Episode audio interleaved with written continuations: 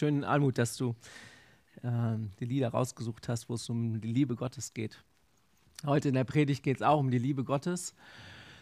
Und das ist, äh, ja, ist so ein Punkt, der beschäftigt mich. Ich habe das auch schon immer mal wieder gesagt, schon seit letztem Jahr, fast gut einem Jahr.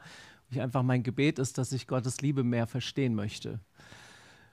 Nicht nur im Kopf, sondern im Herzen.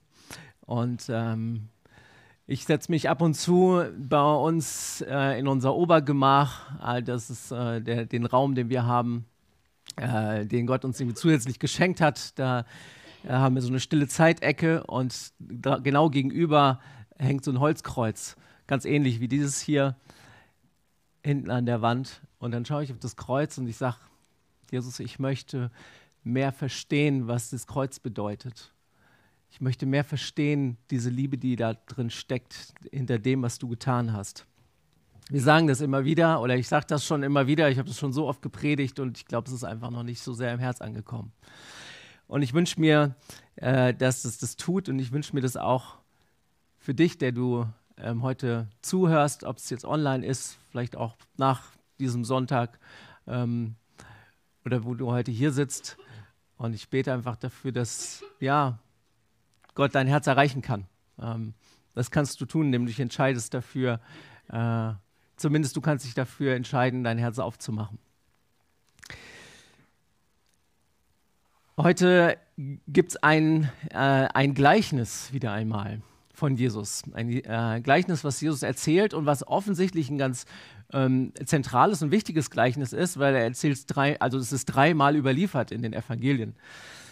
Und ähm, heute in den, in den Perikopenordnungen, die, wo die Bibeltexte für ein Jahr im kirchlichen im Kirchenkalender sozusagen vorge vorgegeben sind, ähm, ist dieser Text aus dem Markus-Evangelium. Wer eine Bibel dabei hat oder unten sich eine mitgenommen hat, hier nach oben, kann gerne mitlesen aus dem Markus-Evangelium Kapitel 12, die Verse 1 bis 12. Kann man sich gut merken.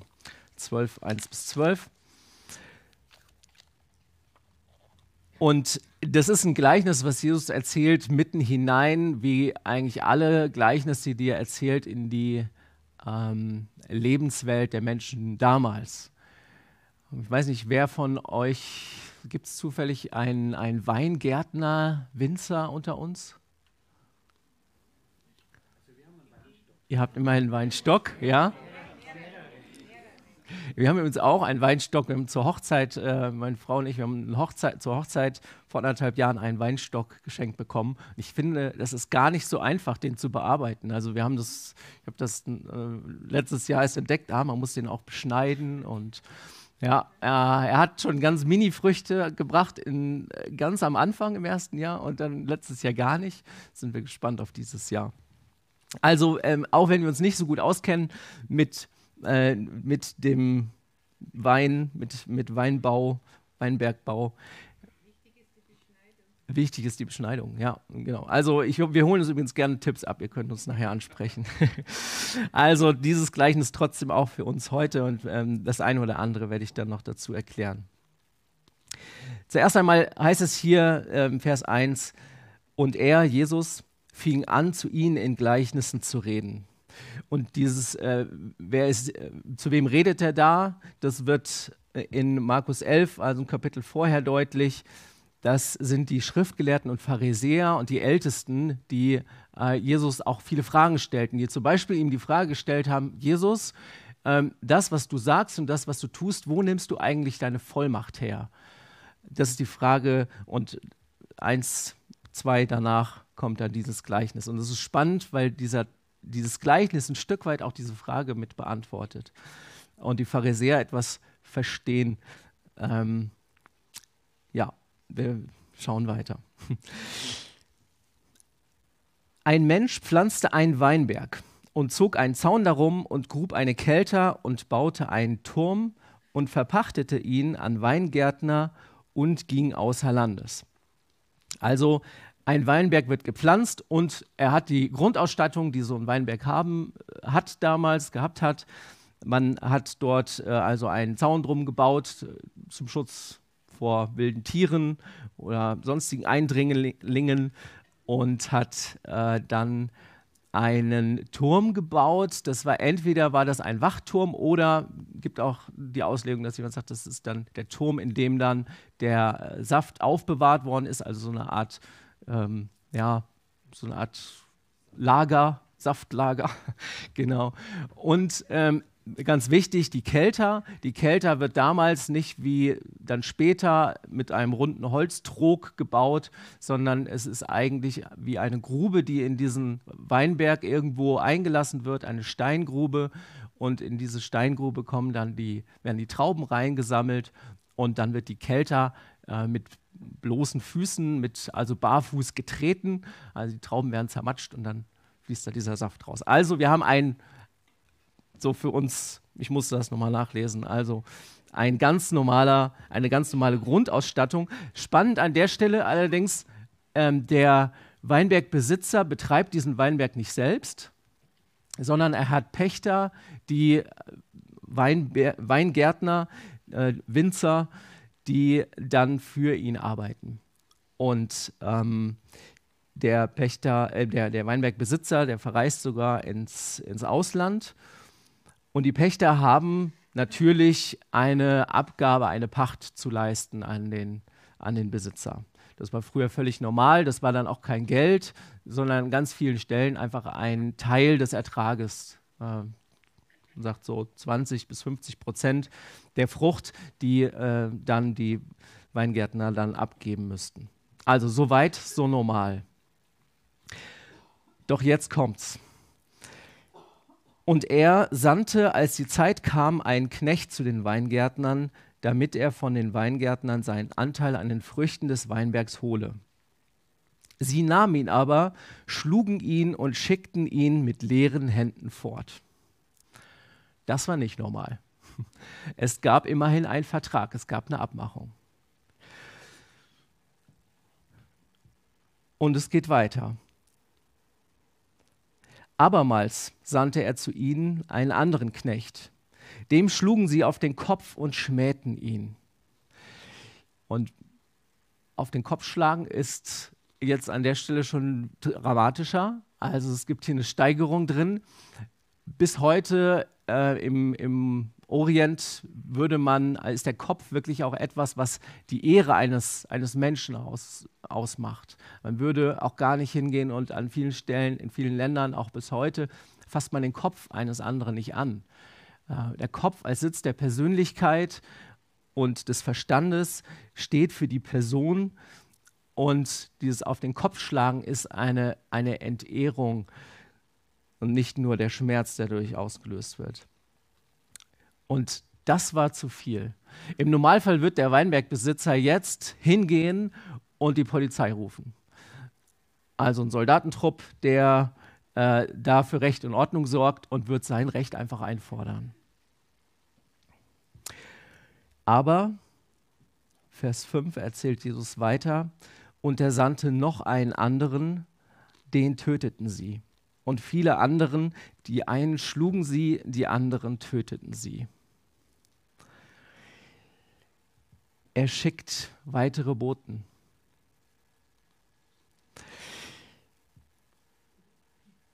Und ich weiß nicht, ob die Schriftgelehrten, die Pharisäer an der Stelle schon ein Stück weit verstanden haben, was Jesus ihnen mit diesem Gleichnis sagen möchte.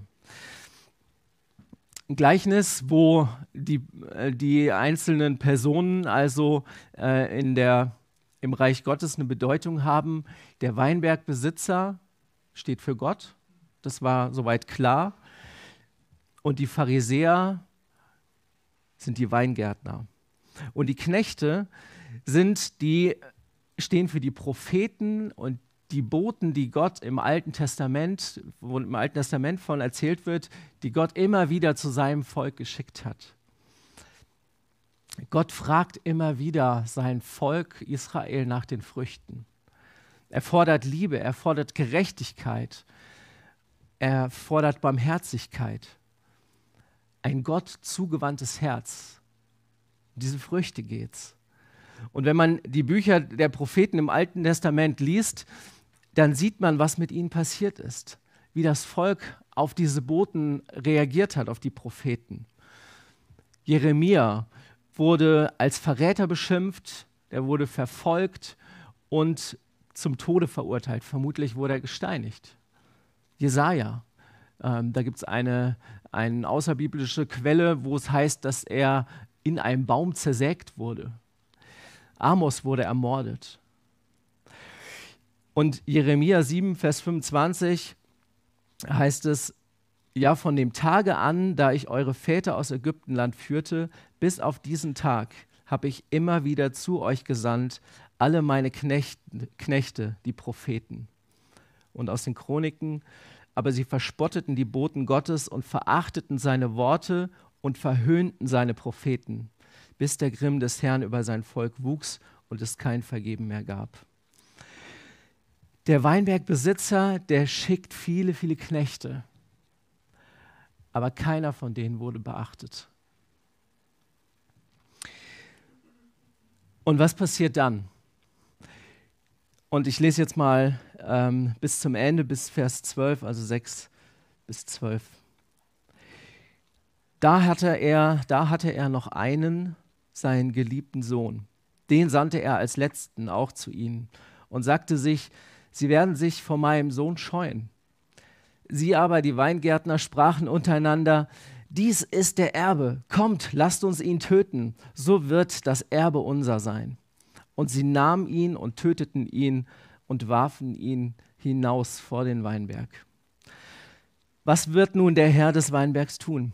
Er wird kommen und die Weingärtner umbringen und den Weinberg anderen geben.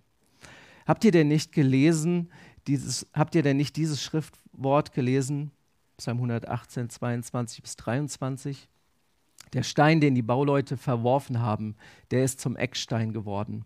Vom Herrn ist das geschehen und es ist ein Wunder vor unseren Augen. Und sie trachteten danach, ihn zu ergreifen und fürchteten sich doch vor dem Volk, denn sie verstanden, dass er auf sie hin dies Gleichnis gesagt hatte. Und sie ließen ihn und gingen davon. Nachdem die anderen Knechte alle geschlagen und getötet worden sind, schickt dieser Weinbergbesitzer noch seinen geliebten Sohn. Nicht irgendeinen. Er schickt seinen geliebten Sohn. Und spätestens bei ihm, sagt er, werden die Weingärtner doch Respekt haben, oder? Aber nein, sie töten ihn und sie werfen ihn draußen vor den Weinberg, vor den Zaun, dort, wo er den wilden Tieren ausgesetzt ist, äh, auf die Müllhalde, noch nicht mal ein ordentliches Begräbnis.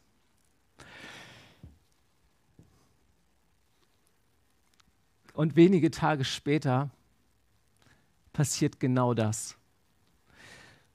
Jesus ist dieser geliebte Sohn Gottes. Und es ist spannend, wenn man im Markus-Evangelium liest, dass genau diese, das zweimal vorkommt. In Markus 1 schon, ähm, wo Jesus getauft wird und Gott spricht, du bist mein lieber Sohn, an dir habe ich wohlgefallen. Und Markus 9 nochmal, wo eine Wolke kommt, die überschattet sie und eine Stimme geschah aus der Wolke, dies ist mein lieber Sohn, auf den sollt ihr hören. Und Wenige Tage später, nachdem Jesus dieses Gleichnis erzählt hat, wird er zum Tode am Kreuz verurteilt. Und er stirbt vor den Toren Jerusalems, auf Golgatha, der Müll, Müllhalde Jerusalems. Deutlicher kann die Ablehnung von Jesus echt nicht sein.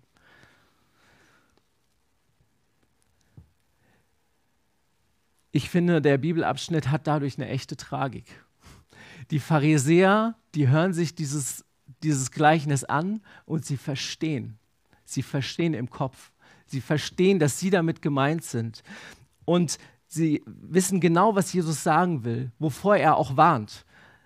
Aber anstatt auf Jesus zu hören und Buße zu tun, ist ihre Reaktion genau die Reaktion der bösen Weingärtner, von denen Jesus erzählt. Ihr Herz ist hart. Und sie trachteten danach, ihn zu ergreifen. So endet, so endet das, was Jesus, äh, äh beziehungsweise was äh, Markus hier erzählt. Sie, ertracht, sie trachteten danach, ihn zu ergreifen. Eigentlich wollen sie in dem Moment wollen sie ihn schon umbringen. Und das Einzige, warum sie es nicht tun, ist, weil sie noch Angst haben vor, den, vor dem Volk, vor den Menschen. Ja, Menschenfurcht haben sie, aber Gottesfurcht haben sie nicht.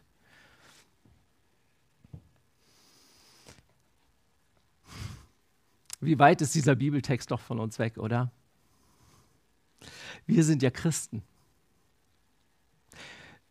Ich habe gedacht, so als ich das erste Mal den Text gelesen habe, dachte darüber zu predigen, dachte ja, es ist so ein Stück Geschichte. Das ist so ein Stück irgendwie Geschichte des Volkes Israel und ähm, ja, kann man jetzt vielleicht theologisch am Ende draus ziehen. Deswegen äh, kriegen wir, also der Weinberg wird ja da weggenommen und jetzt haben wir, wir die Möglichkeit, äh,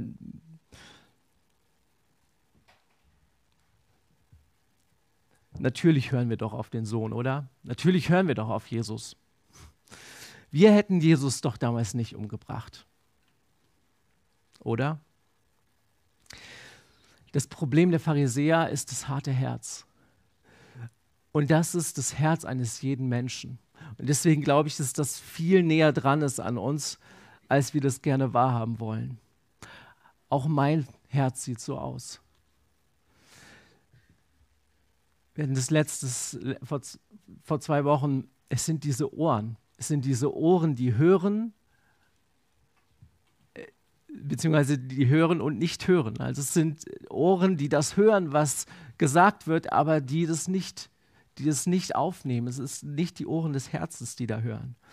Und das ist, das ist Sünde, sagt die Bibel. Das Leben selbst in die Hand nehmen zu wollen. Mein Weinberg, meine Früchte, mein Leben, oder? Gott? Gott brauche ich nicht. Der hat mir gar nichts zu sagen. Ja, vielleicht irgendwie als Lebenshelfer, vielleicht als Retter in Ewigkeit, ja, wenn es sein muss. Aber in meinem Leben im Alltag, da hat er mir nichts zu sagen. Ich glaube, mein Problem ist, dass ich mich immer noch für viel zu gut halte. Und ich glaube, das kannst du auch wunderbar. Im Vergleich findet man doch immer jemanden, der noch böser ist als man selbst. Und mein eigenes Herz, das schaue ich vielleicht einfach auch nicht so genau an, was da so drin ist. Die Gier, der Neid, der Ärger, Bitterkeit. Paulus schreibt mal im Römerbrief, ich weiß, dass in mir, das heißt in meinem Fleisch, nichts Gutes wohnt. Nichts Gutes wohnt. Und ich glaube und ich bete dafür, dass Gott mich dadurch berührt und ein bisschen was verändert er. Ich glaube, dass wir diese Sündenerkenntnis brauchen. Vielleicht, ich weiß nicht, warum du Christ geworden bist, wenn du dich dafür entschieden hast. Vielleicht eben, weil du sagst, ja, so ein Gott dabei, der mir immer hilft und immer da ist, ist ja immer nicht, das ist nicht schlecht. Vielleicht auch, weil du sagst, ja, in, in die Hölle kommen möchte ich halt nicht. Und das könnte, und vielleicht ist das der einzige Weg. Aber ich glaube, wir brauchen zutiefst diese Erkenntnis, dass in uns selbst nichts Gutes ist in unserem Herzen. Ich glaube, wir brauchen diesen Schmerz der eigenen Gottlosigkeit, wie ich wirklich bin ohne Jesus. So wie Petrus, der, als er, und das, das ist immer wieder, wenn Menschen, wenn Menschen Gott wirklich begegnen, die wirklich erkennen, wie er ist, dass sie erkennen, zu dem passe ich nicht. Er ist einfach gut und ich bin es nicht. Petrus, als er das realisiert, ähm, dass, dass Jesus Gott ist, der sagt er, geh weg von mir, Jesus. Geh weg von mir, weil ich ein sündiger Mensch bin. Es ist gut, wenn wir diesen Schmerz haben, den Schmerz, dass wir nicht zu Gott passen. Und dass wir zutiefst das, was in uns sündig ist, was nicht zu Gott passt, dass wir das beginnen ja zu hassen. Sie sagen, das, das ist nicht gut. Und mich hat das letzte Woche sehr angesprochen, dieses eine Lied, was wir gesungen haben. Und ich dann dachte, ja, das ist das Lied auch für die Predigt heute.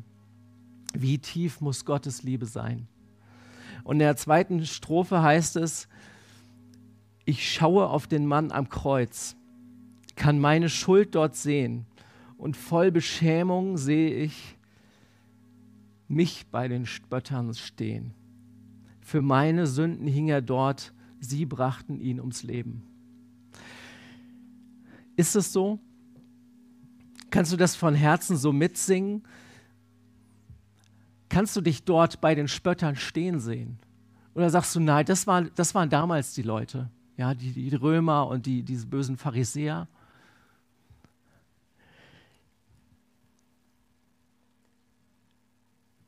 Ich glaube, wir waren das. Und wenn ich damals gelebt hätte, dann wäre die Chance ganz groß gewesen, dass ich da dabei gestanden hätte. Wir sind ja gerade in der Passionszeit, das beginnt jetzt. Wir gehen auf Ostern zu. Und ich glaube, es ist wichtig, dass wir das Kreuz nochmal so anschauen. Das ist die Botschaft vom Kreuz. Gott hat seinen Sohn an unserer Stadt büßen lassen. Wenn du der einzige Mensch auf Erden wärst, kannst dich das ja mal fragen. Glaubst du das? Glaubst du dann, dass Jesus für dich hätte sterben müssen?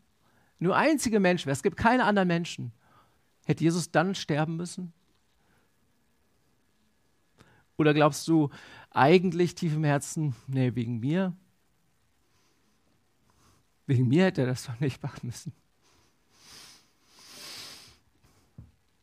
Ich bete für Sündenerkenntnis, damit ich meine Errettung wirklich feiern kann,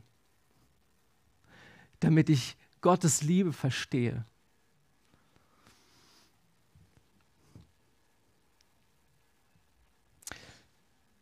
Ich habe Almut gebeten, das Lied nochmal zu spielen heute. Und ähm, möchte es jetzt tun. Und wenn du das kannst, dann ähm, sing, das, sing das mit. Und ähm, du kannst das auch einfach still anhören, mit Gott vielleicht ins Gespräch kommen. Mach doch dein Herz auf und lass uns dieses Lied einmal zusammen singen.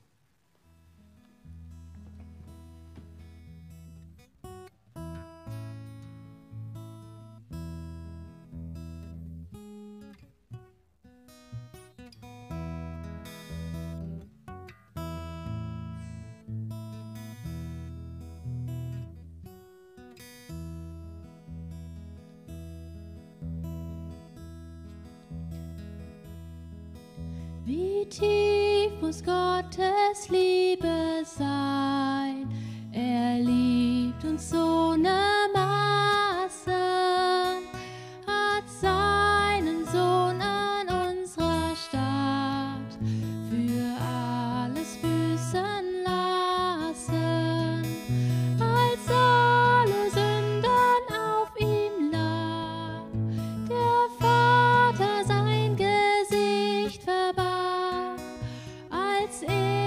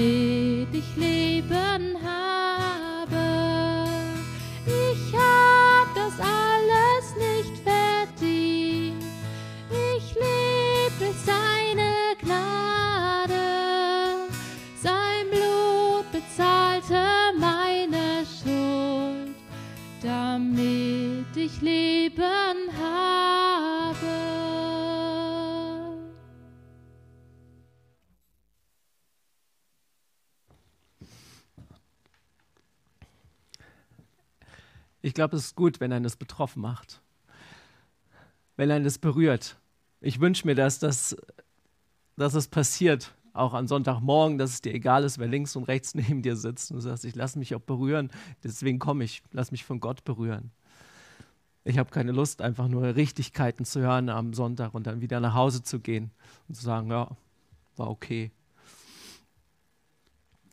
Wie tief muss Gottes Liebe sein? Ich möchte unseren Blick nochmal auf diesen Vater richten, weil darum geht es eigentlich. Es geht ja überhaupt nicht darum, irgendjemandem ein schlechtes Gewissen einzureden oder zu machen. Erst recht nicht über den Verstand. Es geht darum, berührt zu werden von Gott, von seiner Liebe und das wirklich im Herzen zu verstehen. Der Weinbergbesitzer, von dem Jesus hier erzählt, der Vater, der ist so geduldig. Immer wieder schickt er einen Boten. Er schickt keinen Soldatentrupp los, der die Pächter zwingt. So ist Gott. So ist Gott zu dir. Er klopft voller Liebe, klopft er immer wieder an. Er breitet die Arme aus und sagt, komm zu mir. Er ist so interessiert an der Beziehung zu dir. Ohne Druck, mit großer Liebe und mit großer Geduld. Und ja, es gibt auch ein zu spät. Da warnt Jesus ja seine Gegner auch davor. Die, die sagen, ähm, naja, wenn wir den letzten, den, diesen Erben, wenn wir den auch noch umbringen, dann können wir ja vielleicht Gottes Anspruch an uns für endgültig, für ewig mal beseitigen. Da sagt Jesus, nee, so ist es nicht. Auch in, in Jesaja heißt es schon, wohlan, ich will euch zeigen, was ich mit meinem Weinberg tun will. Sein Zaun soll weggenommen werden, dass er verwüstet werde. Und seine Mauer soll eingerissen werden, dass er zertreten werde. Ich will ihn wüst liegen lassen, dass er nicht beschnitten und nicht gehackt werde, sondern Disteln und Dornen werden drauf wachsen. Ich will den Wolken gebieten, dass sie nicht darauf regnen. Der Sohn ist halt der letzte Bote. Es gibt keinen weiteren mehr. Und wer ihn nicht hört, der hört einfach nicht. Darum, wer Ohren hat, der höre. Lässt du das zu, dass Gott zu dir spricht? Lässt, lässt du das zu, dass Gott in dein Leben auch reinspricht und dich nach der Frucht fragt? Jesus sagt mal, nicht ihr habt mich erwählt, sondern ich habe euch erwählt und bestimmt, dass ihr hingeht und Frucht bringt und eure Frucht bleibt. Er möchte diese Frucht in deinem Leben wachsen lassen. Das ist nicht was, was du produzieren musst. Das sagt Jesus nicht, aber es ist unsere Aufgabe, den Heiligen Geist nicht zu dämpfen, den Geist, der in uns wohnt, dass er Frucht hervorbringen kann in unserem Leben. Und diese Früchte, die sind ja auch ein Geschenk für mein Leben, ja, für mein Leben und für das Leben anderer. Das ist Gottes Wunsch. Er, er ist Liebe und er möchte, dass Liebe diese, äh, in diese Welt kommt. Und deswegen darf unser Leben Frucht bringen für uns und für andere. Gottes Liebe ist so groß, dass er alles für dich gibt. Er gibt sich selbst. Und es ist so, das Kreuz, wenn wir jetzt auf Karfreitag zugehen, auf Ostern zugehen, das ist kein Spaß. Das, ist, das hat Gott nicht einfach so, das, das, ist, das war nicht einfach so. Ein Teil von Gott stirbt an Karfreitag. Er gibt sein Leben, damit du wahres Leben haben kannst. Und wir werden jetzt gleich zusammen das Abendmahl feiern. Und das Abendmahl, das dreht sich wirklich komplett um den Sohn. Er ist dieser Stein, den die Bauleute verworfen haben, der zum Eckstein geworden ist. Derjenige, der weggeworfen wurde, weil er in das System von den Menschen, in ihr menschliches System nicht reingepasst hat, wertlos aussah. Und dieser Stein ist zu dem wichtigsten Teil von dem gesamten Gebäude geworden. Es ist der Stein, an dem sich dein Leben entscheidet. Stößt du dich an ihm oder baust du auf ihn? Du brauchst Jesus.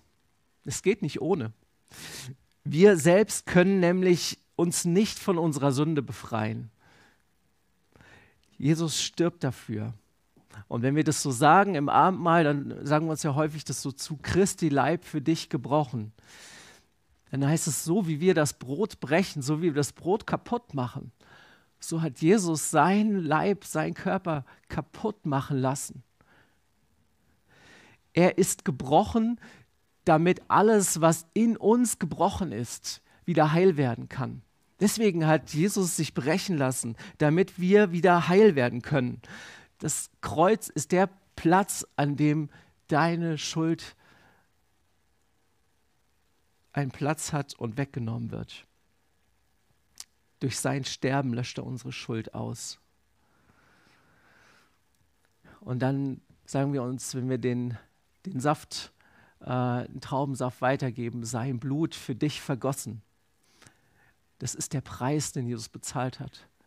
Das ist der hohe Preis, den Jesus bezahlt hat, dass er sein Blut für dich gibt, weil du es dir, weil du es ihm einfach wert bist, weil er dich so liebt hat, lieb hat. Darum kauft er dich frei mit seinem Blut. Und Jesus sagt, das ist, das ist das Blut des Bundes. Es ist, der, es ist der neue Bund, den er mit uns schließt. Es ist wie ein Siegel, ein, ein, Blut, ein, ein Blutsbund tatsächlich. Es steht für den neuen Bund, den Gott mit dir schließt. Und wir erinnern uns daran und wir feiern das. Weil dieser Bund, diese Treue Gottes, die gilt bis in Ewigkeit.